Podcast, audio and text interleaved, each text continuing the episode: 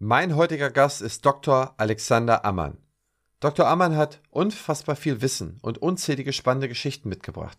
Da wir alles mit euch teilen möchten, haben wir entschieden, aus dem Interview zwei Episoden zu machen. Heute hört ihr den ersten Teil, der zweite Teil erscheint kommende Woche. Auch war es für mich nicht einfach, Alexander Ammann ans Mikro zu bekommen. Ich glaube, ich habe ein Jahr daran gearbeitet. Insofern nochmal herzlichen Dank für die Zeit, die ganzen Geschichten von einem halben Jahrhundert Zahnmedizin mit mir zu teilen. Und nun, auf geht's. Herzlich willkommen zum Praxisflüsterer Podcast Staffel 4 Internationale Legenden. Ich porträtiere die erfolgreichsten Geschäftsleute, Funktionäre und Wissenschaftler aus der dentalen Welt. Sie geben mir exklusive Einblicke in ihr Leben. Sie verraten mir, wie sie dorthin gekommen sind, wo sie heute stehen und welche Pläne sie für die Zukunft haben. Lerne von den Big Playern der Dentalbranche und werde mit deiner Praxis noch erfolgreicher. Partner der Staffel ist die BFS. Ich begrüße heute herzlich Dr. Alexander Ammann, einen langjährigen Freund und Wegbegleiter von mir in der Zahnmedizin und immer der interessante Gesprächspartner, den ich immer gesucht habe, wenn es um Zukunftsthemen geht, wenn es um die Entwicklung geht. Im Prinzip, wenn ich mit einem Zeitreisenden sprechen wollte, habe ich Alexander Ammann angerufen. Lieber Alexander, schön, dass du dabei bist. Ich begrüße dich herzlich heute in der Show. Das ist mir eine Freude und Ehre, in deinem Club da aufgenommen zu werden. Das ist ja schon fast wie ein Ritterschlag. Aber ich bin ein ganz bescheidener junger Mann. Ich erzähle eigentlich ungern über mich selbst, aber es sind einfach spannende Zeiten gewesen und sind es immer noch und die ich gerne teile. Vielleicht ist das eine oder andere dabei, das vielleicht interessant ist. Um genau diese Dinge geht es. Und dass du nicht über dich selber gerne redest, das weiß ich. Ich versuche es jetzt seit zwölf Monaten, dich vors Mikrofon zu bekommen. Final habe ich es endlich geschafft. Und umso dankbarer bin ich, dass du dir deine Zeit genommen hast. Es ist jetzt die Zeit äh, zum Ende des Jahres. Du hast gerade einen großen Kongress wieder hinter dich gebracht, über den wir nachher auch nochmal sprechen. Aber fangen wir mal von vorne an, damit wir meine Zuhörerinnen und Hörer alle mitnehmen. Erzähl doch mal, wer bist du, wo kommst du her? Also mein Name ist Alexander Ammann, bin in Stuttgart geboren, habe aber einen österreichischen Pass und mein ganzer Stolz ist, dass mein Vater ein Katalane ist. Wenn ich jetzt Spanier gesagt hätte, hätte er mit mir gleich wieder geschimpft. Also er ist Katalane und er ist in der Sagrada Familia getauft worden. Meine Großmutter ist dann nach USA ausgereist äh, und mein Vater ist äh, hier dann geblieben, ist von Spanien nach Deutschland gekommen und so bin ich dann halt in Stuttgart auch noch in der Alexanderstraße geboren worden. Und meine Großmutter väterlicherseits ist in USA geblieben und die war, das war toll, die war Nurse von John John. Das ist von John F. Kennedy der Sohn. Ah, okay, okay. Also quasi wie eine Nurse, Schwester oder wie eine Erzieherin war einfach. Und so ist da also unsere Familie ein bisschen kunterbunt. Okay, Mensch, also bist du dann in Stuttgart aufgewachsen und wo hast du studiert, Alexander? Eigentlich habe ich in Stuttgart studiert, Ingenieur- und Wirtschaftswissenschaften. Aber das war ja, vorher habe ich ja noch, weil mein Vater gesagt hat, also Junge, bevor du studierst, musst du erstmal was Anständiges lernen. Ja, und dann habe ich eine Lehre gemacht. Reproduktionsfotograf und das Merkwürdige ist, den Beruf gibt es heute gar nicht mehr. Es war eine tolle, tolle Zeit und ich bereue es bis heute nicht, weil ich da einfach die Grundelemente der Druck- und Verlagswelt kennengelernt habe, also von der Pike auf sozusagen. Und das hat mir bis heute noch geholfen, hilft es mir. Da gab es dann eine ganz lustige Geschichte, weil mein Vater nicht nur gesagt hat, du musst erst mal was lernen, bevor du da studierst, und dann hat er gesagt, ja, und das Studium musst du dir auch selbst finanzieren. Es sei denn, es ist nur dein Mann, dann helfe ich dir. Aber du musst einfach den Staub der Straße lernen, wie hart es ist. Und mein Vater hatte eine sehr, sehr harte Zeit. Weil, naja, die Nachkriegszeit brauche ich ja nicht erzählen, die weiß ja jeder. Und da hatte ich bei Belzerdruck als Hilfsarbeiter gearbeitet, weil das, der war sehr begehrt bei den Studis, weil das der bestbezahlteste Job war. Und da habe ich 1500 D-Mark bekommen damals. Das war ja Wahnsinn. Und das war eine Zwölf-Stunden-Schicht, hatten wir da noch. Zwölf-Stunden-Schicht von abends sechs bis morgens sechs.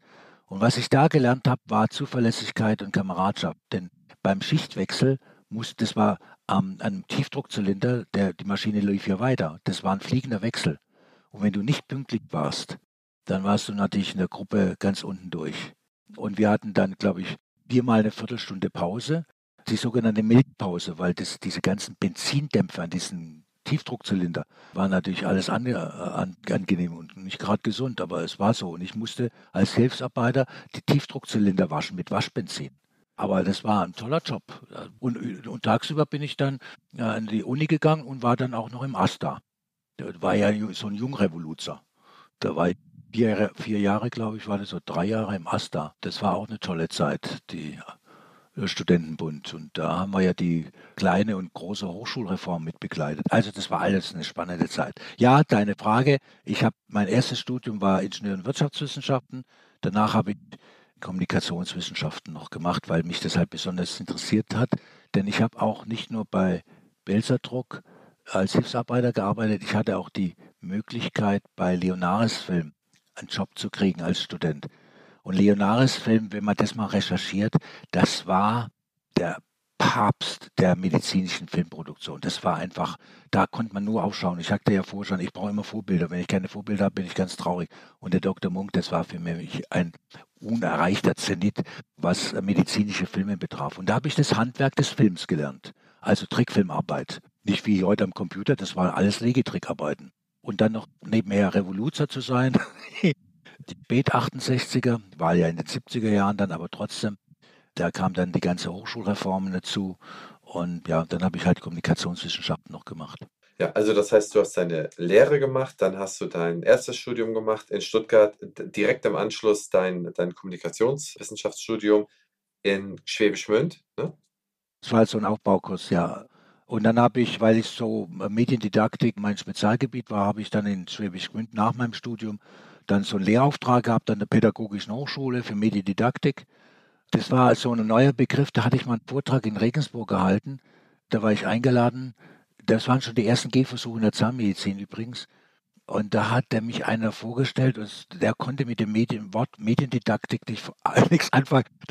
Und nun darf ich Ihnen unseren Referenten vorstellen. Er ist Mediendiktator. Mediendiktator. ja, da wusste man mit dem Begriff Mediendidaktik noch so richtig was anzufangen. Und es war ein Zahnmediziner, das war ja lieb gemeint, aber das war dann doch ein bisschen zu viel. Aber das waren dann auch meine ersten Kontakte in die zahnmedizinische Welt über das Thema Mediendidaktik. Ich meine, wenn man so auf dein Leben zurückguckt, und wir kommen da ja nochmal über die Station hin, dann würde ich mich zumindest an diesem ersten Punkt mal fragen, du hast ja eigentlich Bilder, Fototechnik, Film, äh, Filmtechnik, äh, Bildsprache und dann das Ingenieurswesen, das hast du studiert, das scheint deine Interessenlage gewesen zu sein. Hattest du niemals irgendwo mal dran gedacht, ein Medizinstudium zu machen zu der damaligen Zeit, nicht später? Also zu der damaligen Zeit war das für dich auch in, in der näheren Auswahl? Nein, war nicht in der Auswahl, weil der Dr. Munk war Mediziner. Und was mich an ihn fasziniert hat, war, wie er die Medizin in seiner trockenen Theorie ins Leben überführt hat, erlebbar gemacht hat. Ich kann mich erinnern an einen Film, 5 Kubikzentimeter Blut, wo er einfach mal dieses fantastische Thema der Lebensader Blut doch mal visualisiert hat in einem Film und er war auf der ganzen Welt meiner Meinung nach, es gab glaube ich noch ein Filmstudio Ziegler, aber er war die Nummer eins. Er hat die ganz großen auf BASF oder La Roche oder wie er, er hatte alle. Und da ging es immer darum, schon damals dieses Thema Public Understanding of Science. Das war eigentlich so deine, die Mission, die ja viel später erst in England begründet worden ist, diese Bewegung. Aber er hat die initiiert, mitinitiiert.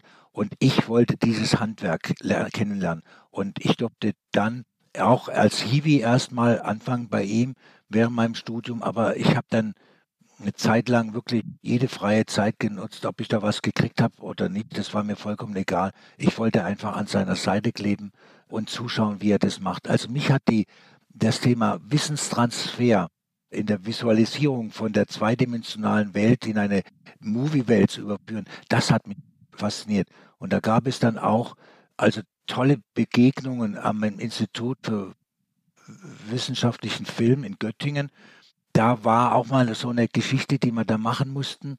Und zwar wollten wir Hochfrequenzkinematographie. Das war dann auch so ein Wunsch von mir. Ich will Hochfrequenzkinematographie-Experte werden. Durch dieses Institut in Göttingen äh, das Institut für wissenschaftlichen Film und Unterricht oder wie das hieß, weiß ich jetzt auch nicht ganz genau. Weiß nur, der Dr. Wolf war, glaube ich, damals Chef. Und da haben wir an einer cinematografischen Anlage, die fünf Millionen Bilder pro Sekunde gemacht hat. Weißt du, wie das funktioniert? Das, ganz, das ist eine Trommel, die hatte so einen Durchmesser, glaube ich, von 10 Meter, die stand da. Die wurde von der NASA bereitgestellt, weil mit diesem Gerät hat man die Amplituden gemessen von den damaligen Apollo-Raketenstarts. Wie die sich beim Start verhalten, wenn die mit dieser Power losgehen. Und das hat man gefilmt. Was passiert denn eigentlich mit den Flügeln beziehungsweise mit den Leitplanken oder Leitflügeln der Raketen? Und dieses stand dann in Göttingen und 5 Millionen Bilder pro Sekunde. Weißt du, wie das funktioniert? Da ist in der Mitte ein Prisma im Zentrum und es macht einmal rum und projiziert dann auf die Fläche, auf den hochempfindlichen Film mit den x Meter Durchmesser die Bilder und die werden dann ausgewertet. Und das hat mich alles so fasziniert, ja. Und da habe ich dann da auch gearbeitet. Ja gut, einfach überall umgejobbt. In welchem Jahr war das? Ah, das war, wann war das? Das war muss auch in der Zeit 74, 75 gewesen sein. Ich meine, das kann man sich ja fast nicht vorstellen, dass das nicht digital geht, 5 Millionen Bilder in der Sekunde. Ich meine, das wäre ja eine prädigitale Zeit. Das muss man allen Zuhörerinnen und Zuhörern auch nochmal sagen. Ja, das waren ganz hoch, hoch, hoch empfindliche Bilder, die da einfach mit diesem Prisma erzeugt worden sind. Das Prisma hat sich in der Mitte, ist rotiert und hat dann außen an diesen, ich glaube, das war Infrarotfilm, dann diese Amplitudenmessung vorgenommen. Das war schon irre. Ja, und da, gut, und da kam es dann, die haben dann auch Filmproduktion gemacht über die Verhaltensforschung der Biologie. Also die haben dann die Fische beobachtet, in die haben riesen Aquarien gehabt, um dann so Verhaltensforschung Forschung zu betreiben. Und da bin ich da, also ich war einfach immer neugierig. Ich war immer froh, wenn ich irgendwo da wieder dabei sein durfte. Und wenn ich, wenn ich nur Hiwi war, das war mir vollkommen egal. Ich war lernen. Das ist auch meine Lebensdevise. Ich bin als Schüler geboren und werde als Schüler sterben. Also ich hättest du es jetzt nicht gesagt, den letzten Satz, dann hätte ich ihn so vollendet. Denn eigentlich hast du eigentlich dein ganzes Leben eigentlich immer danach gegiert, neues Wissen in dich hineinzutun. Und da kommen ja auch noch mal ein paar Punkte, auf die ich nachher noch mal eingehe, wo das noch mal jedem klar wird. Aber ich glaube, es wird jedem schon mal klar, dass Alexander eigentlich nie etwas halt machen kann oder nie mal so ein bisschen am Rande, also Pareto gibt es für Alexander nicht, es gibt nur 100 Prozent. Und das hat auch damals bist du ja dann sozusagen eigentlich perfekt geschult, gerade bei äh, Leonaris-Filmen, wie du sagst, die dich ja inspiriert haben und wo du dann eigentlich da auch deine Inspiration gefunden hast, also eine der ersten, und wo du dann gesagt hast, okay, jetzt gehe ich weiter. Und wie ist es dann gekommen, dass du irgendwann mal den Bezug zur, ja, also ich sag mal so, damals hattest du ja mit Leonaris ein bisschen Bezug zur Medizin, aber dass du dann sagst, ich tauche komplett in die Medizin ein. Du hättest ja auch den nächsten Star Wars-Film betreuen können. Oder das war ja gerade die Zeit, ne? Nach meinem Studium, mein erster Job, habe ich im TC-Studio bei Fred Oeth in Ludwigsburg äh, begangen und das war ein Studio für Multimedia-Produktionen. Da war eine Auftraggeber, die Firma Beisch, die zahnärztliche Praxiseinheiten äh, produziert hat. Und da haben wir äh, einen Patientenfilm als Tonbildschau gemacht, weil die Firma Beisch für ihre Prophylaxe-Center so Tonbildschauen haben wollte. Und da habe ich das gemacht und dann bin ich da in die Zahnmedizin ein bisschen reingerutscht und habe einen Dr. Werner Hein kennengelernt und einen Dr. Gudert. Die waren schon da äh, auch in der Medienszene ein bisschen unterwegs, ja, und da haben wir uns dann angefreundet und haben dann, das war 77, 78, dieses Projekt Informationsfeld Zahngesundheit in der Zahnmedizin initiiert, zusammen im Freien Verband weil wir dann gesagt haben, wir müssen schauen, dass wir die Patientenaufklärung auch visualisieren können, damit der Patient auch versteht, was jetzt unter Prävention oder Prophylaxe zu verstehen ist oder entsprechende Behandlungskonzepte in der Endodontie und so weiter. Ich meine, das war so die Zeit, wo du dann in die Zahnmedizin sozusagen eingestiegen bist. Aber die eine Frage, die hast du mir noch nicht beantwortet. Und zwar, du hättest ja auch Star Wars filmen können oder Science Fiction oder irgendetwas anderes mit deinem Film-Know-how. Du wolltest dann tatsächlich die Medizin. Ich wollte die Medizin. Das war, also medizinischer Film, das war für mich, ja, das war für mich mein Traum. Und ich sagte ja so, weil ich, ich bin, und ich bin immer dann voller Demut bei solchen Lehrmeistern, wo ich sage, Mensch, da bist du dankbar, dass du da was lernen darfst und kannst. Und egal welchen Job ich mache, ich habe alles gemacht. Nur, dass ich da bleiben darf. Ja klar, und dann hast du Feuer gefangen und dann konntest du nicht mehr das Seil loslassen sozusagen. Ja, und dann habe ich dann auch angefangen darüber zu publizieren und meine Arbeiten auch da immer mehr in diese Richtung weiter zu vertiefen, weil dieses Thema Knowledge Transfer mich da einfach fasziniert hat. Und das habe ich dann halt weitergemacht.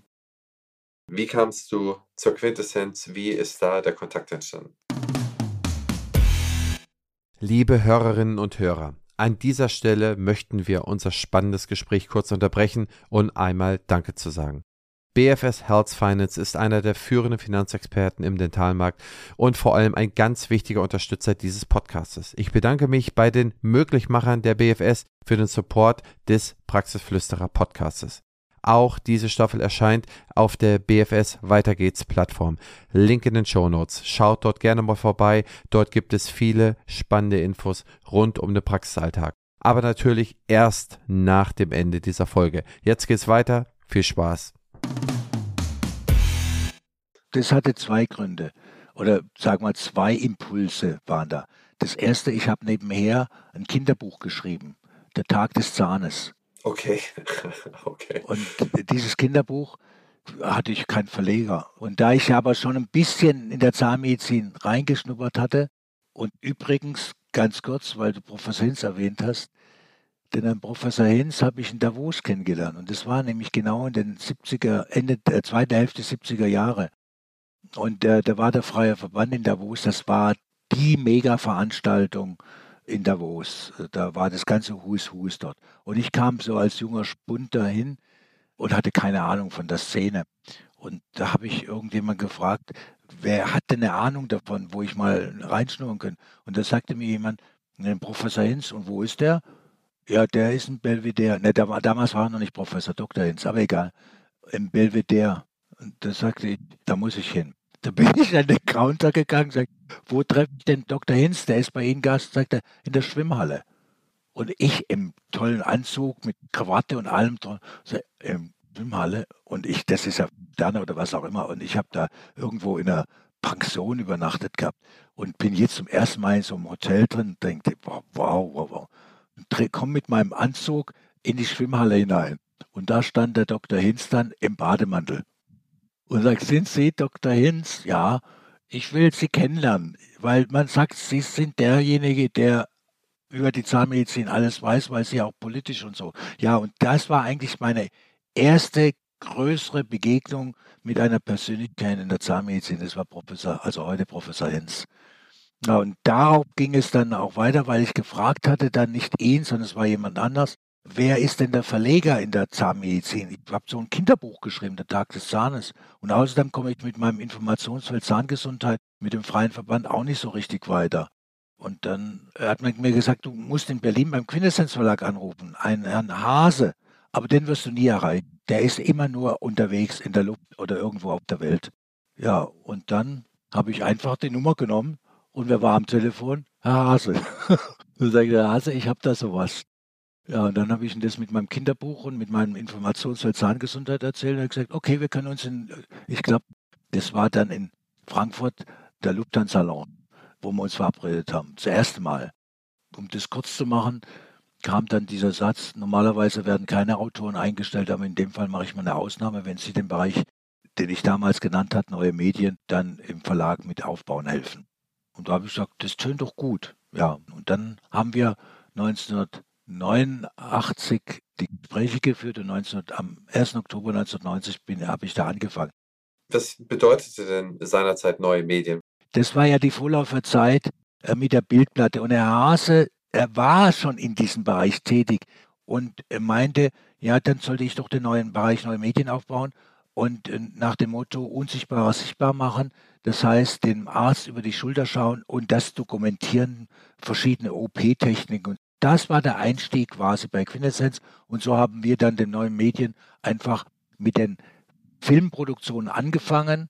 Und dann kam auch der Dr. Gerd Basting dazu, der auch Erfahrungen hatte durch seine Zeit beim ZDF. Der war aber Zahnarzt in Quickborn und hat dort auch Filme produziert. Und dann haben wir gesagt, na, warum können wir nicht beide Kompetenzen zusammentun? Und dann kam er mit ins Team auf, der Dr. Gerd Basting, mit seiner Expertise durch seine Zeit bei ZDF, durch seine Arbeit als Praktiker, als Zahnarzt und seine Liebe zum Film. Und das war natürlich eine wunderbare Symbiose. Und so haben wir eigentlich eine unglaubliche Fülle an Filmproduktionen gehabt. Und ich meine sagen zu dürfen, Quintessenz Verlag hat weltweit das größte Filmarchiv in der Zahnmedizin ich meine, das ist ja eigentlich auch Wahnsinn, aber kann, wie kann man sich das eigentlich vorstellen? Damals gab es keine Videoabspielplattform, wie zum Beispiel heute ist mit YouTube eigentlich alles möglich ist, wo man gleich eine Million Reichweite für guten Content erreichen kann und so weiter. Wie hat man damals diesen hochwertigen Content, den man produziert hat, wie hat man den distribuiert? Das heißt, gab es auch etwas wie, dass es auch mal ans ZDF oder ans, an die ARD, damals gab es ja noch keine privaten Sender, verkauft worden ist, dass sie das mal als Lehrfilm gezeigt haben? Oder war das tatsächlich, wenn man so will, heute modern gesagt B2B für, von Wissenschaftlern oder von äh, einem Verlag für andere Zahnärztinnen und Zahnärzte und dann noch äh, weltweit sozusagen übersetzt? Oder wie muss ich mir das vorstellen? Wer war da der Konsument und wie? Da gab es noch die Firma Bibo TV die waren in Wiesbaden, also in dieser ganzen Mainzer Wiesbadener, und die hatten auch äh, Filmstudios. Und mit denen haben wir dann auch teilweise die Schnittarbeiten gemacht, weil wir noch nicht über eigenes Schnittstudio verfügt haben. Und der aber vom ZDF kam und sein Bibo TV gegründet hatte und quasi für ZDF Filme produziert. Und dort haben wir geschnitten. Und aufgenommen haben wir es natürlich mit dann den ersten eigenen Kameras, die wir damals hatten. Also Dr. Basting hat noch mit der, ich glaube, er hat noch mit der 16 mm Ariflex gearbeitet. Die haben dann aber schon auf Matz umgestellt gehabt und das waren dann zwei Zoll Matzen. Aber deine Frage ist absolut korrekt, denn damals gab es noch das Hauptmedienträger, das war die Umatic und dann kam Betamax und Video 2000 und VHS und Video 8 und diese Formatvielfalt, die haben uns kaputt gemacht, auch in der Lagerwirtschaft, weil wir von jedem Film für jedes System dann die Filmkopien machen mussten. Aber es war eine B2B, das heißt, wir haben dann Verlagskatalog äh, neben dem Buchkatalog und dem Zeitschriftenkatalog einfach einen Katalog mit unseren Videofilmen gemacht und die für die Fortbildung als auch für die Patientenaufklärung erst als Umatic, dann als VHS und Video 2000 und Video 8 dann vertrieben. Aber das war schon eine komplizierte Geschichte. Aber diese Patientenfilme, der informierte Patient, das, ich habe dann viele Kompendium mit dem Dr. Basting gemacht.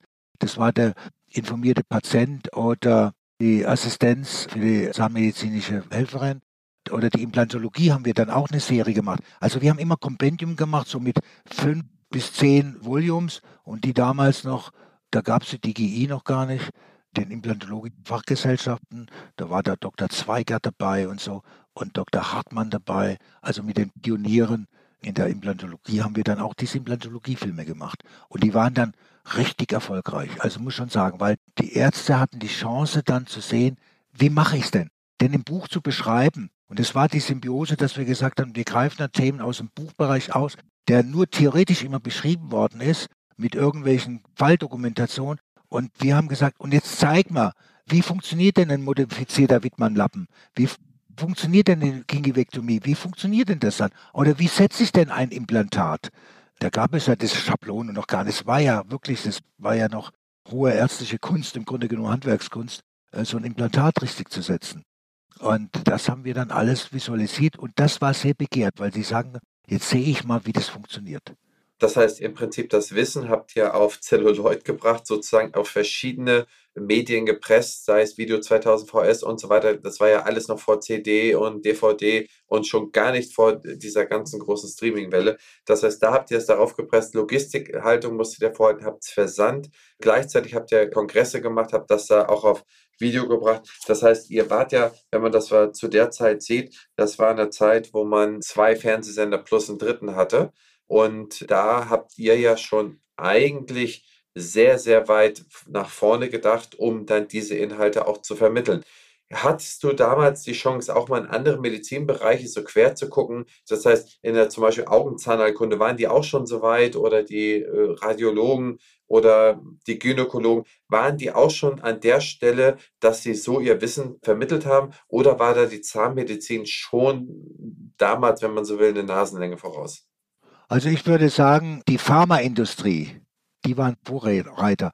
Aber die haben natürlich auch die Chirurgie genommen, weil natürlich die Chirurgie sich für das Visualisierung am besten anbietet. Auch, sagen wir mal so, läuft eine OP ab.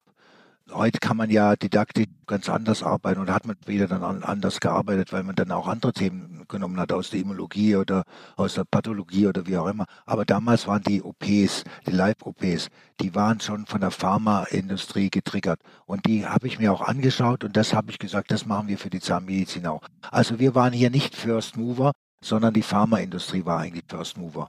Aber das sind dann auch gigantischer Aufwand, wenn du vorstellst, diese Ü-Wagen, diese alten Ü-Wagen, das waren ja, weiß nicht, 15 Tonner oder weiß Gott was, Riesenkolosse, bis die dann nach Davos raufgekarrt worden sind durch diese engen Straßen damals. Und wir haben dann aber auch Live-OPs nicht aufgezeichnet, also man differenziert zwischen Live und Tape und Live-OPs, aber wir haben dann auch Live-OPs auf unseren Kongressen gemacht mit der damals zur Verfügung stehenden Technik.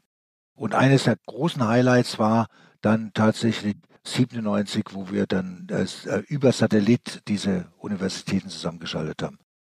Weitere folgen dann, aber das war so quasi auch ein Highlight. Ich würde dich jetzt mal ganz spontan fragen, denn ich habe es durchgezählt. Weißt du, wie viele Preise ihr über die Jahre gewonnen habt? Nein, das weiß ich nicht, aber weit über 40. Der Dr. Basting hat da eigentlich nur perfekt Buch geführt. Wir haben im Grunde genommen alle Preise, die es damals gab, abkassiert. Also wir haben dann auch nicht mehr am Wettbewerb teilgenommen, weil in der Medizin, wir haben uns natürlich nur an den Festivals, wo es um Education ging.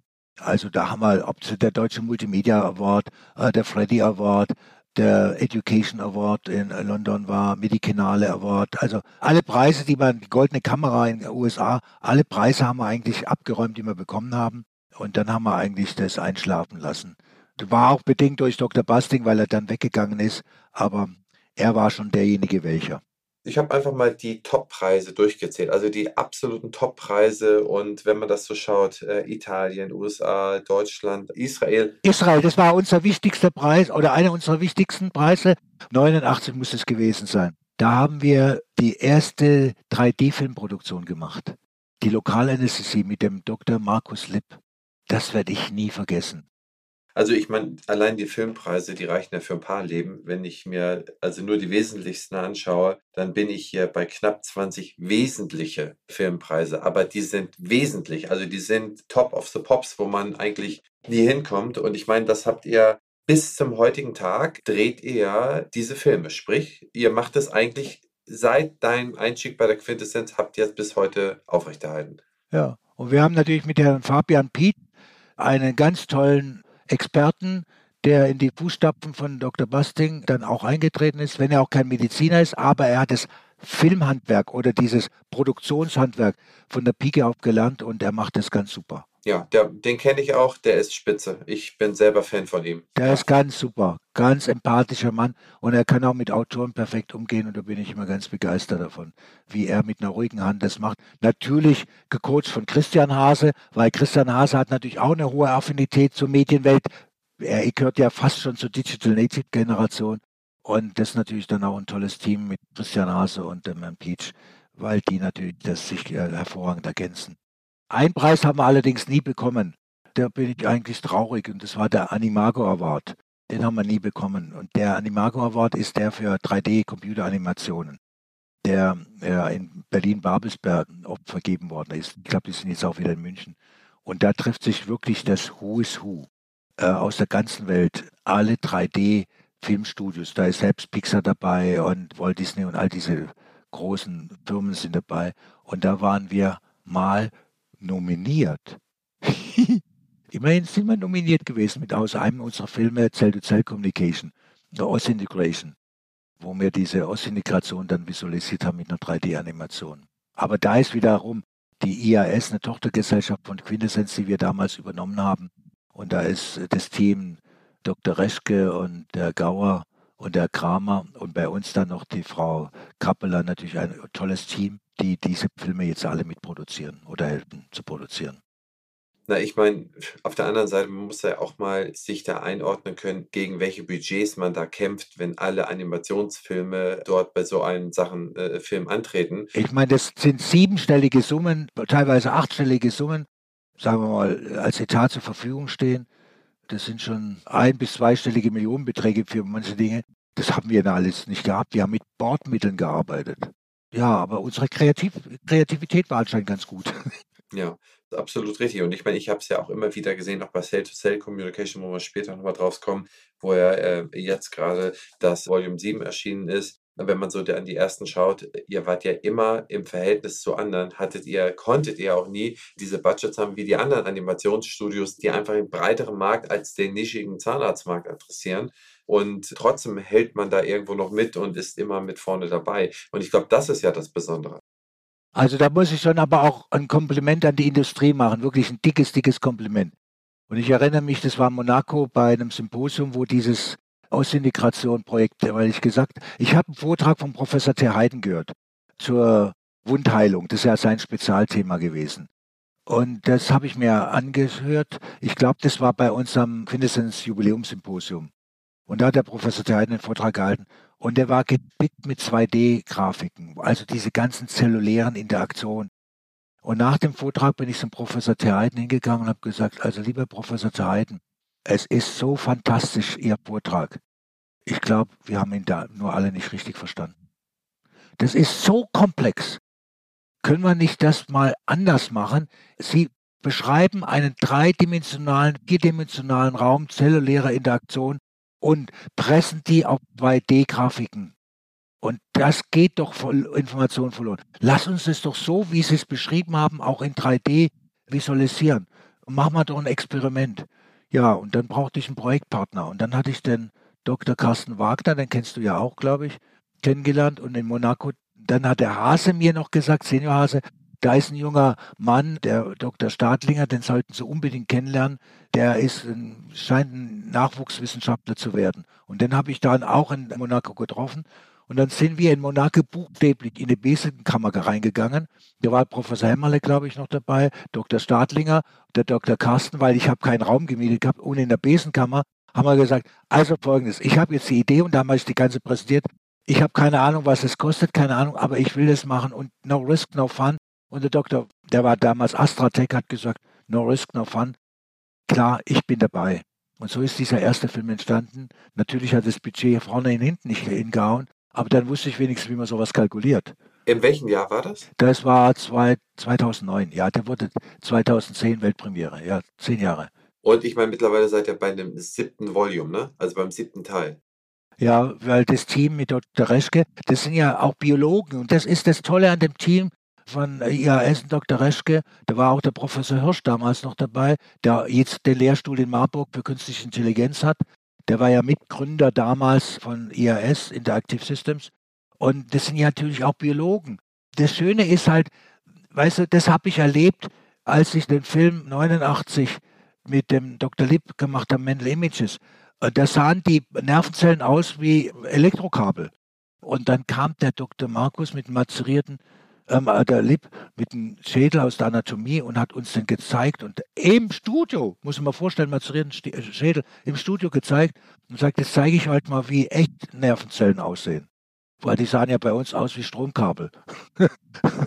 und das Team jetzt mal die 20 Jahre weiter, das Team Dr. Reschke hat es halt natürlich verstanden, weil die, die sind Biologen auch und die auf 3D-Programmierung dann sich spezialisiert haben. Und wenn die mit unseren Autoren sprechen, ob das jetzt Professor Terheiten und Professor Stadlinger sind, die Herausgeber dieser Reihe sind, weil die so fasziniert waren, dann wussten die eben, was ein Makrophag ist, dann wussten die eigentlich, was ein äh, Protein ist. Und wenn der Professor Theheiden oder der Professor Stadlinger gesagt, naja, bei den Makrophagen müssen wir schon ein bisschen aufpassen auf diese anatomischen Struktur. Ein normaler Programmierer hätte gesagt, was für Phagen?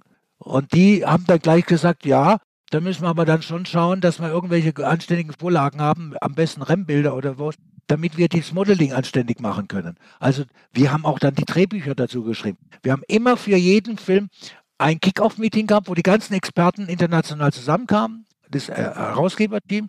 Und an dem sind wir dann buchstäblich wie der Nürnberger Trichter gefüttert worden.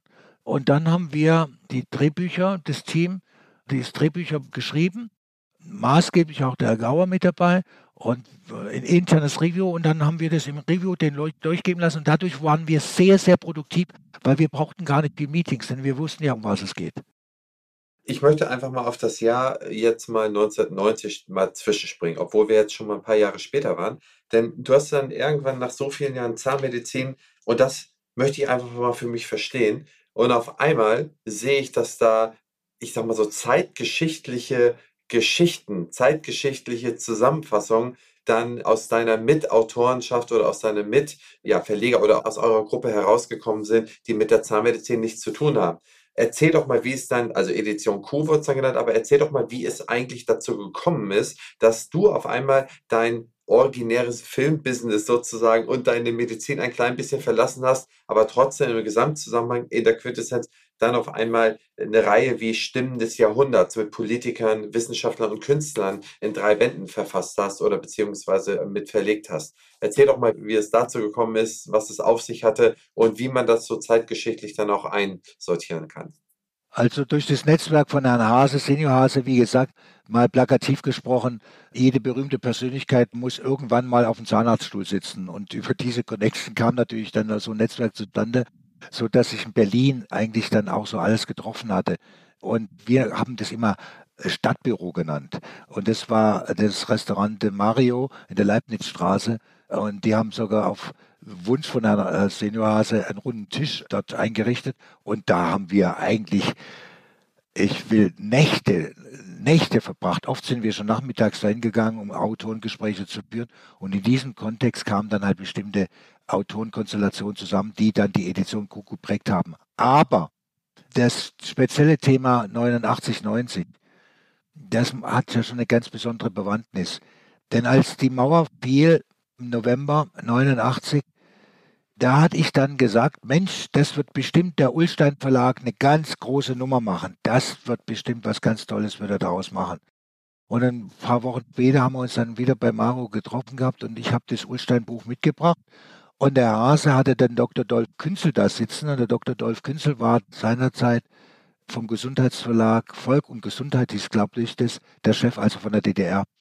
Und Senior Hase hatte auch schon zur Charité, da auch äh, in der Zahnmedizin schon die Connection so. Jedenfalls kam das dann zusammen, weil wir dann auch überlegt haben, wie wir kooperieren können mit dem Volk und Gesundheit und dem Dr. Künzel. Und ich legte das Buch vor und sagte, das ist wirklich, gelinde gesagt, eine Beleidigung an das, was geschehen ist. Das war ein, nichts anderes als ein Bilderbuch, einfach nur um Geschwindigkeit zu haben, herzlos und lieblos, will ich mal sagen. Das war enttäuschend. Und dann hat der Hase, wie er so ist, der Hase ist ein Macher. Und er sagt, ja, und warum machen wir dann nichts? ja, wir sind doch mit Zahnmedizinverlag. Ja, das hindert, sollte uns doch nicht daran hindern, was zu machen.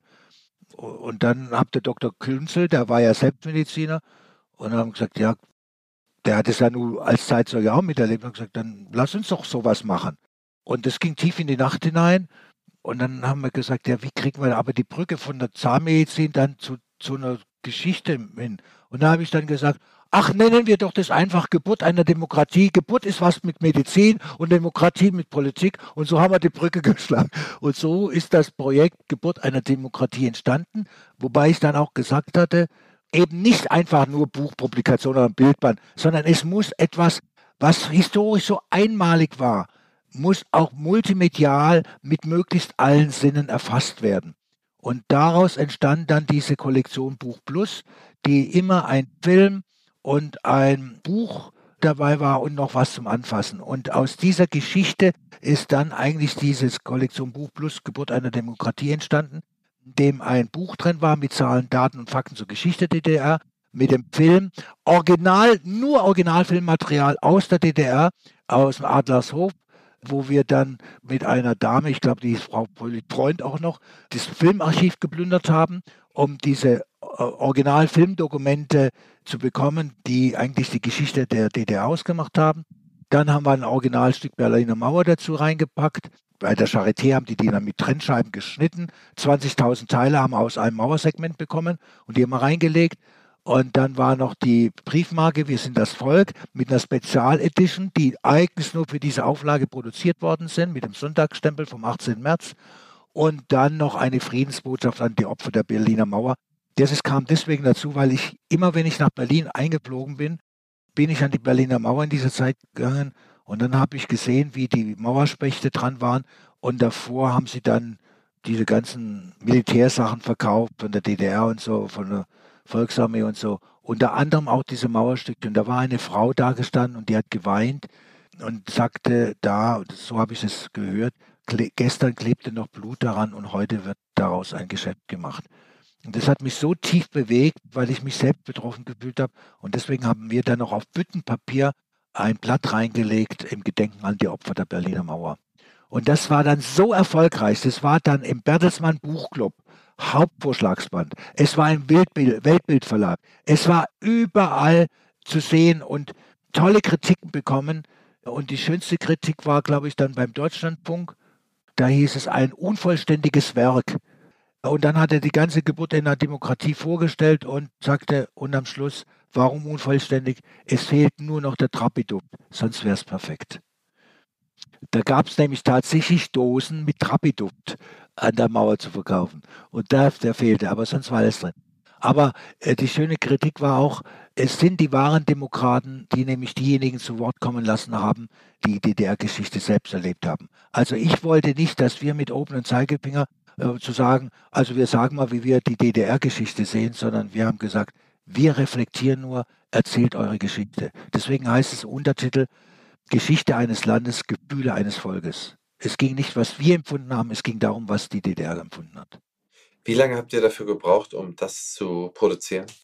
Das war die Sensation. Ich meine, mich erinnern zu können, die ersten Volkskammerwahlen im Palast der Republik waren auf den Mai angesetzt gewesen. Und ich wollte, dass wir im Januar ist Entscheidung getroffen worden, dass, also Januar 90, dass wir das machen. Bei Mario, in nächtlicher Sitzung, Geburt einer Demokratie. Und im Mai sollte es dann fertig sein. Und das haben wir ja wirklich Tag und Nacht dann und am Wochenende. Das war wirklich an die Grenzen der psychischen Belastung, körperlichen Belastung. Und dann wurde die Wahl auf den 18. März vorverschoben, wenn ich richtig erinnere. 18. März 1990 war die Volkskammerwahl. Und dann mussten wir das innerhalb von Januar bis März fertig produzieren. Alles fertig machen. Und das war der Oberhammer. Und dann am 18. März kam, ich bin dann abends noch, als die Wahlen waren, bin ich rübergegangen, da sprach man wirklich noch von rübergehen, in den Palast der Republik, weil da die Fernsehübertragung war. Und da bin ich an den Ticker von ZDF gegangen und habe am Ticker die Wahlergebnisse mir rausgeholt, bin einfach ins Studio gelaufen, habe mir die Wahlergebnisse geholt, weil in der Warschauer Straße hat der Titel die letzten redaktionellen Arbeiten gemacht, um die Wahlergebnisse da reinzubringen in dieses Begleitbuch. Ja, und ich glaube, zwei Tage oder drei Tage später sind die LKWs mit den Videokassetten, VHS war es da, mit den MC-Kassetten, mit den Briefmarken, mit dem Mauerteilchen und mit dieser Friedensbotschaft äh, gekommen und dann haben wir konfektioniert und es ausgeliefert. Das war der erste Teil des Interviews. Der zweite Teil erscheint nächste Woche.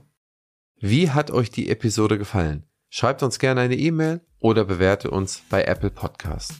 Wenn ihr auf dem Laufenden bleiben wollt zu den Themen Praxisgründung, Praxismanagement, QM, MDR, über die Personalführung zur Praxisabgabe, dann abonniert unbedingt unsere Newsletter und bleibt so mit uns in Kontakt.